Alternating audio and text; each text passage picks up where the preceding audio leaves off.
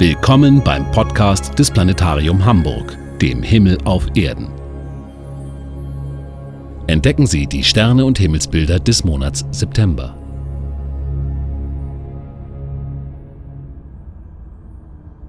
Im September erwarten uns abwechslungsreiche Anblicke des Sternenhimmels mit vier der fünf Planeten, die man mit dem bloßen Auge sehen kann und mit dem fernsten Blick ins All hinaus, den man ohne Hilfsmittel mit eigenen Augen überhaupt werfen kann. Und das alles bei hoffentlich angenehm warmen Spätsommernächten, bei denen die Sonne ja immer früher untergeht, also man immer besser zu den Sternen schauen kann und dies hoffentlich auch bei angenehmem Wetter, nachdem man ja das Gefühl haben kann, dass der Herbst bei uns in Hamburg dieses Jahr schon im Juli und August stattgefunden hat. Es ist keineswegs so, dass da jetzt dann direkt der Winter folgen muss, sondern der Spätsommer, der erwartet uns ja erst noch. Wenn wir am Tag zur Sonne schauen, dann sehen wir, dass da ein großer Wechsel im September bevorsteht.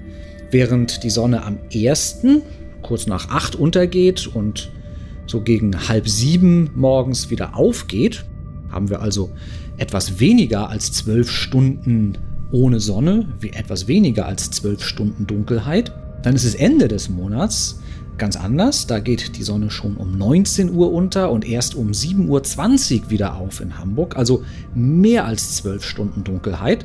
Das Verhältnis hat sich geändert. Die Tage waren zu Monatsbeginn länger als die Nächte und zum Monatsende genau umgekehrt. Jetzt sind die Nächte länger geworden. Zwischenzeitlich ist einer der großen Wendepunkte im Jahreslauf passiert die Tag- und Nachtgleiche am 23.09., bei der, der Name sagt es, die Stunden der Nacht genau gleich lang sind wie die Stunden des Tages, also zwölf Stunden Dunkelheit und zwölf Stunden Helligkeit und das überall auf dem Globus. Während im Sommerhalbjahr die Nächte immer länger sind, je weiter man nach Norden schaut und immer kürzer, je weiter man nach Süden blickt. Und im Winterhalbjahr dann eben genau umgekehrt, längere Nächte im Süden, kürzere im Norden haben wir am Moment der Tag- und Nachtgleiche am 23.09. den absoluten Gleichstand überall auf der Welt, Gleichberechtigung, 12 Stunden Nacht und 12 Stunden Tag. Mit Augenzwinkern könnte man hinzufügen, mit Ausnahme des Nord- und Südpols, denn dort hatten wir ja am Nordpol sechs Monate lang den Polartag im Sommerhalbjahr im Norden und am Südpol sechs Monate lang die Polarnacht im Winter auf der Südhalbkugel und das kehrt sich jetzt um. Jetzt wird sechs Monate Dunkelheit am Nordpol herrschen und sechs Monate Helligkeit am Südpol und im Moment des Übergangs, also eben jetzt am 23.09., da wird die Sonne dann eine ewige Dämmerung, einen ewigen Sonnenuntergang für einen ganzen Tag und eine Dämmerung für lange Zeit danach hervorrufen. Ja, und bei uns in Hamburg heißt das konkret, dass, wie gesagt, die Tage immer kürzer werden, die Nächte immer länger werden und dass das jetzt, diese Änderung jetzt ihre maximale Geschwindigkeit hat.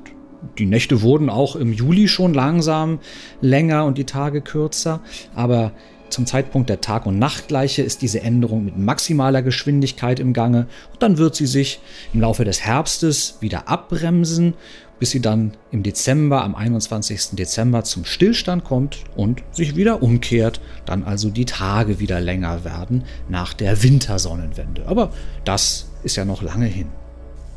Schauen wir also zum Sternenhimmel, der jetzt im September immer besser zu sehen ist und schauen einmal das an, was da abends am Himmel steht.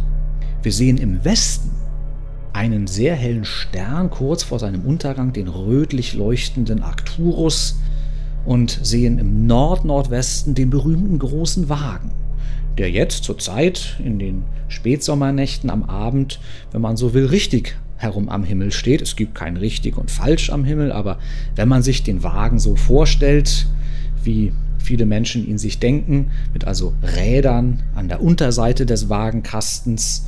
Dann stehen die jetzt genau richtig zum Horizont, so als würde der Wagen dort entlangfahren. In anderen Jahreszeiten hängt er dann ja eher schräg am Himmel, wenn man abends hinaufstaut oder steht sogar falsch herum, wenn man will, im Frühjahr. Im Süden Da ist die Himmelsbühne in der Regel immer am spannendsten.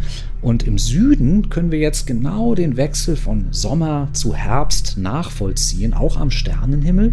Ein bisschen westlich von Süden, ganz knapp nur westlich der Südrichtung, stehen die prägnanten Sternbilder des Sommers, das Sommerdreieck in der Milchstraße mit den drei hellen Sternen Atair im Adler, der unteren Spitze, Deneb im Schwan, die obere Spitze mitten in der Milchstraße und ein bisschen Richtung Westen da herausgerückt, die andere zweite obere Spitze, Vega in der Leier.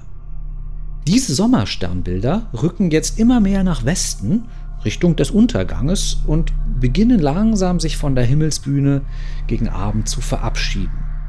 Während im Osten die Sternbilder des Herbstes schon bereitstehen und nachrücken. Unmittelbar östlich der Südrichtung steht das Herbstviereck, das Sternbild Pegasus.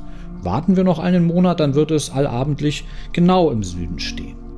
Und natürlich verschiebt sich und bewegt sich alles im Laufe der Nacht. Wartet man also ein paar Stunden länger bis nach Mitternacht, dann wird das Sommerdreieck deutlich im Westen stehen und dann natürlich das Herbstviereck seinerseits die Südrichtung, die südliche Himmelsbühne eingenommen haben. Aber wenn wir am frühen Abend schauen, direkt nachdem es dunkel wurde, dann ist es eben noch nicht so weit. Dann haben wir noch genau diese Übergangsstellung zwischen Sommer und Herbst mit dem Sommerdreieck und dem Herbstviereck, die sich die Südrichtung noch teilen müssen.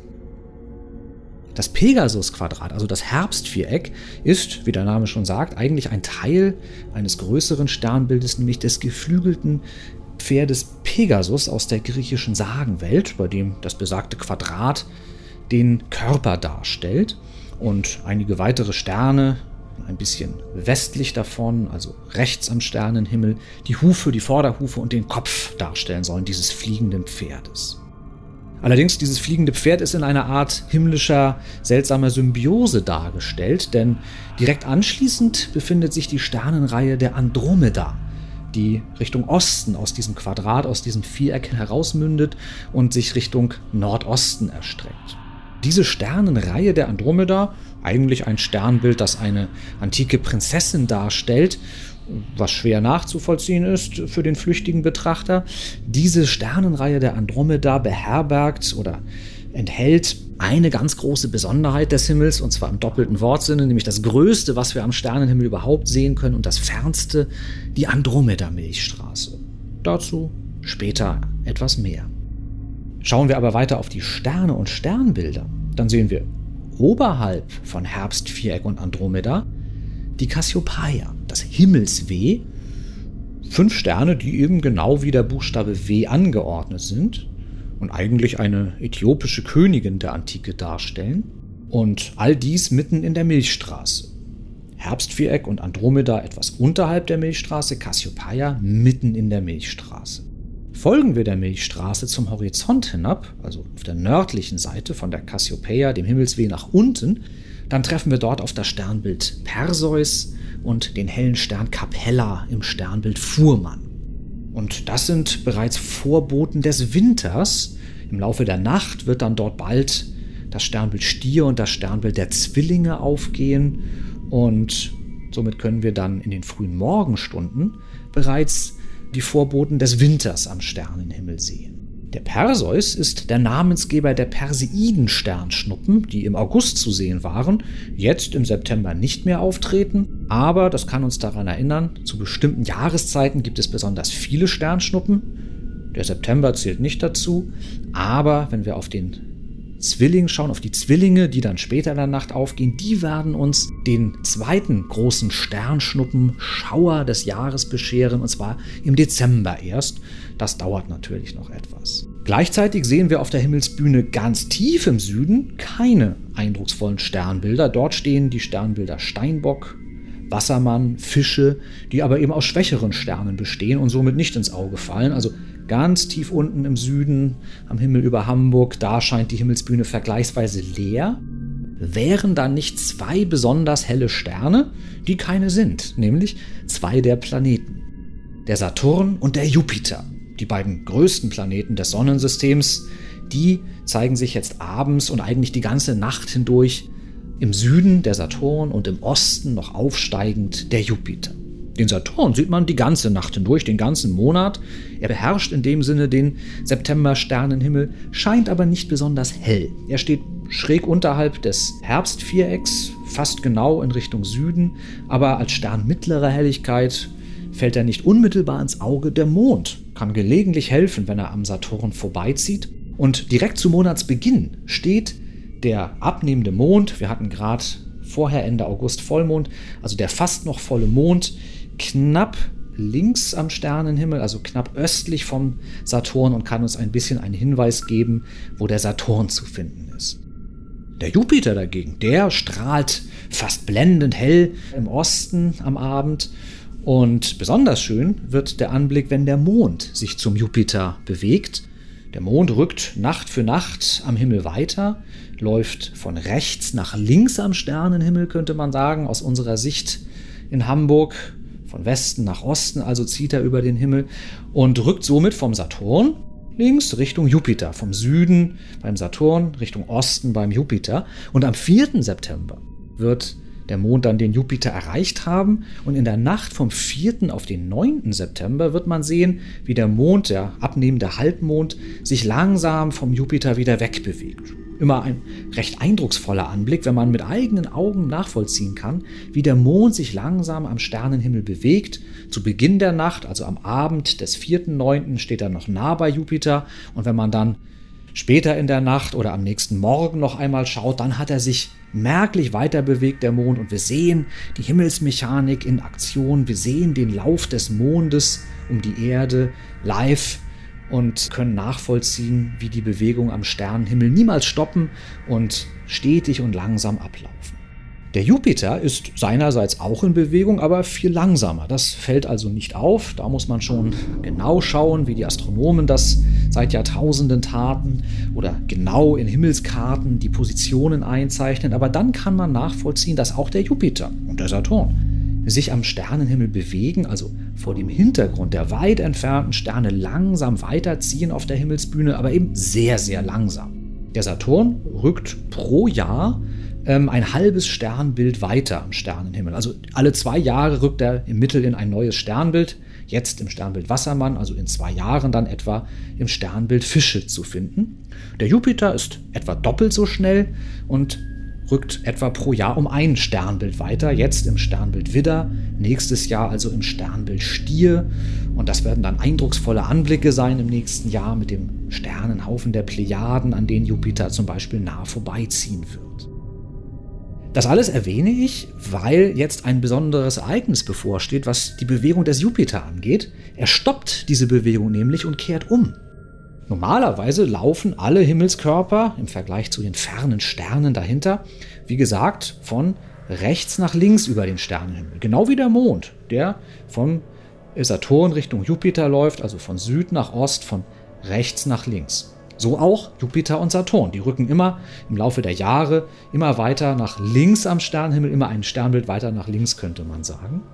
Aber jedes Jahr kehrt sich bei den äußeren Planeten diese Bewegung einmal um für den Zeitraum einiger Monate. Sie werden dann rückläufig, wie man sagt. Natürlich nicht wirklich. Im Weltraum auf ihrer Bahn um die Sonne sind die Planeten stur gleichmäßig unterwegs und ändern überhaupt nichts an ihrer Geschwindigkeit, halten schon gar nicht an oder kehren gar um.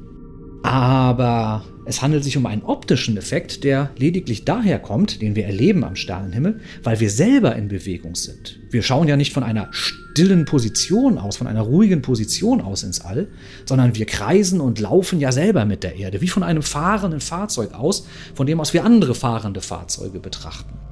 Und auf dieser kosmischen Rennbahn, wenn man so will, überholt die schnellere Erde die langsameren äußeren Planeten jedes Jahr. Und im Moment des Überholens scheint es uns dann so, als ob der Planet, den wir gerade überholen, zurückfällt. Ganz genauso, als säße man auf der Autobahn im Wagen, schaut als Beifahrer aus dem Seitenfenster, während man einen anderen Wagen überholt. Und in dem Moment des Überholens scheint dieser andere Wagen zurückzufallen, also sich zurückzubewegen. Vor dem Hintergrund mit Bezug auf die fernen Bäume am Horizont in der Landschaft scheint der überholte Wagen nach hinten zu rutschen. Obwohl wir natürlich wissen, dass der nicht anhält und sich quasi den Rückwärtsgang einlegt auf der Autobahn. Das ist ein optischer Effekt, der beim Überholen immer passiert, egal ob auf der Autobahn, genauso wie hier im Straßenverkehr, so auch im Sonnensystem. Also eine optische Täuschung könnte man sagen, die die Astronomen gleichwohl jahrhundertelang oder jahrtausende lang sogar ins Verwundern gebracht hat. Heute kennen wir die Erklärung.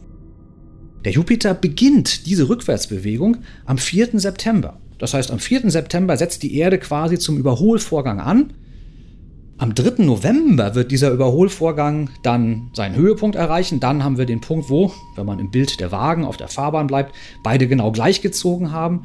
Aber es dauert lang.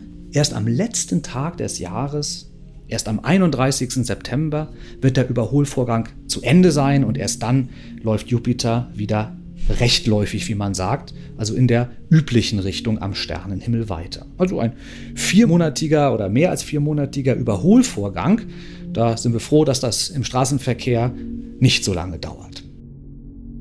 Der Jupiter also als hellster strahlender Planet beherrscht die Himmelsbühne jetzt. Er ist zwar nicht ganz genau die gesamte Nacht hindurch zu sehen, aber beinahe.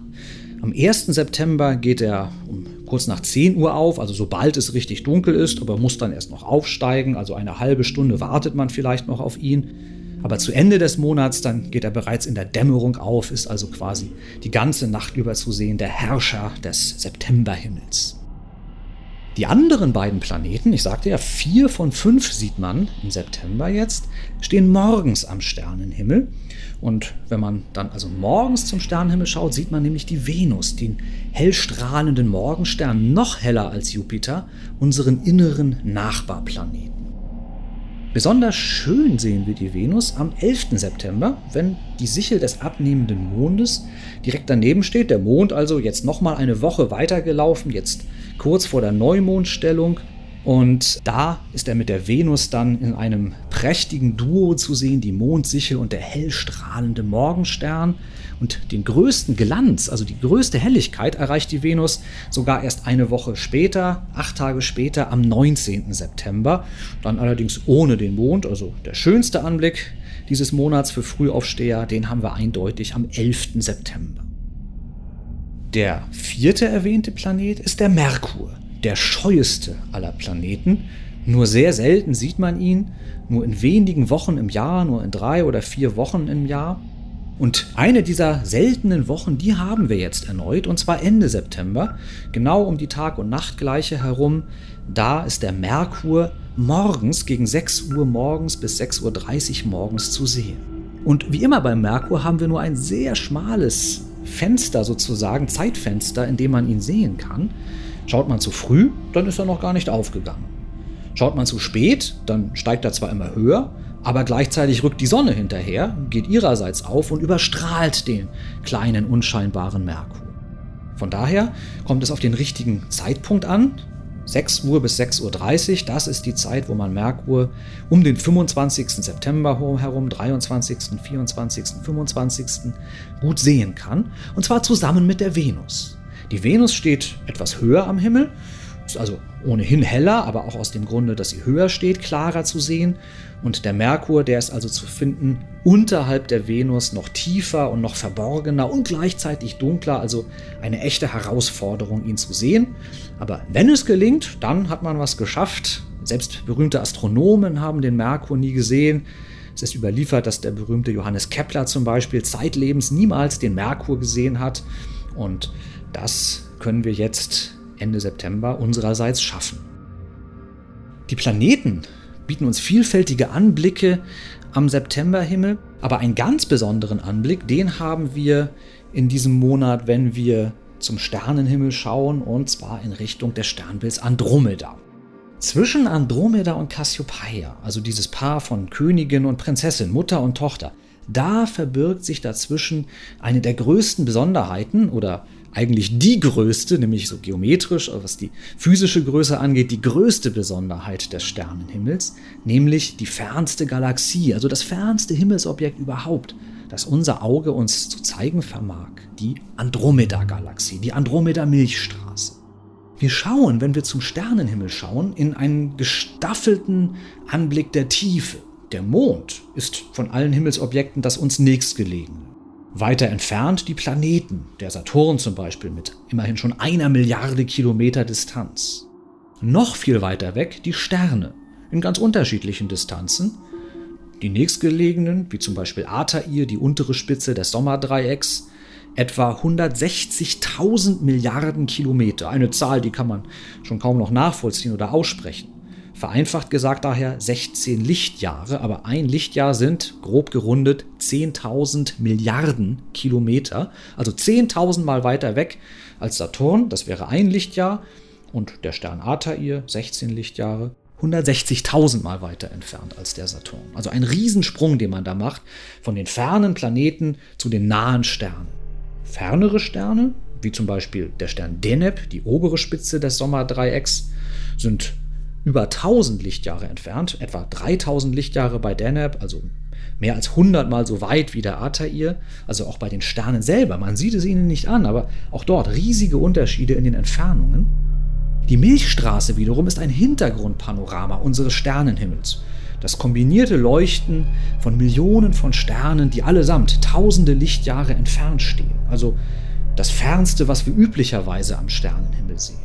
Und dann dieses i-Tüpfelchen, diese Besonderheit, die Andromeda-Galaxie, die da ganz unscheinbar ein bisschen unterhalb der Milchstraße, wie gesagt, zwischen den Sternbildern Cassiopeia und Andromeda steht, über zwei Millionen Lichtjahre entfernt. Also noch einmal ein Faktor 100 oder mehr als 100 weiter entfernt, Faktor 1000 eigentlich schon eher, als das, was wir sonst am Sternenhimmel als fernste Objekte, als fernstes Leuchten sehen können. Und die Andromeda-Galaxie ist riesig. Sie ist größer als unsere eigene Milchstraße. Sie beherbergt eine Billion, also 1000 Milliarden Sonnen, 1000 Milliarden Sterne. Und gigantisch. Nur, dass wir sie aus dieser großen Distanz sehen, sorgt dafür, dass wir sie nur als kleinen Lichtfleck wahrnehmen, der aus der Stadt heraus, aus Hamburg heraus, fast gar nicht wahrzunehmen ist. Aber sucht man einen dunklen Ort außerhalb der Stadt auf, dann sieht man sie klar als kleinen Lichtfleck, nur aber klaren Lichtfleck und kann daran denken, dass das das Licht von 1000 Milliarden Sonnen ist, das gleichzeitig in unsere Augen fällt. Optisch macht es nicht viel her, es bleibt ein kleiner Lichtfleck, aber es ist der besonderste Lichtfleck, den man erleben kann. Man findet die Andromeda-Galaxie, wie gesagt, am besten, indem man das Sternbild Cassiopeia, das Himmelsweh, aufsucht in der Milchstraße. Und das W mit seinen zwei Bögen, wenn man da den rechten Bogen, die rechte Hälfte des W hernimmt, dann zeigt eine Pfeilspitze auf die etwas unterhalb davon stehende Andromeda-Galaxie. Diesen Anblick, den wünsche ich jedem, diesen einmal nachvollziehen zu können, die Andromeda-Galaxie einmal mit eigenen Augen sehen zu können. Oft werde ich gefragt, wie weit kann man denn mit diesem Fernrohr eigentlich gucken? Und dann schmunzle ich immer innerlich und denke, ja, damit kann man so und so weit schauen, aber was heißt das eigentlich? Denn schon mit dem bloßen Auge können wir ja zwei Millionen Lichtjahre weit sehen. Und das, das lohnt sich einmal selber nachzuvollziehen bei einem Blick zur Andromeda-Galaxie. Ja, und wichtig ist natürlich auch, nur bei Dunkelheit sieht man sie. Nicht in der Stadt und auch nicht, wenn der helle Vollmond scheint. Den haben wir Ende des Monats wieder, am 29.09. Da lohnt es sich also nicht, die Andromeda-Galaxie zu suchen. Das sollte man besser früher tun, etwa Mitte des Monats, wenn wir den Neumond haben, das Mondlicht also nicht stört. Der Mond allerdings steht dann im Oktober wieder im Fokus, denn beim darauffolgenden Vollmond, 28. Oktober, erwartet uns eine kleine, aber feine Mondfinsternis über Hamburg.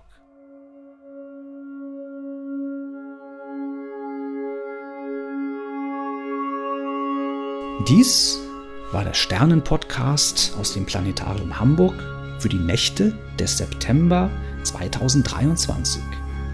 Immer klare Sicht wünscht Ihnen Ihr Björn Voss.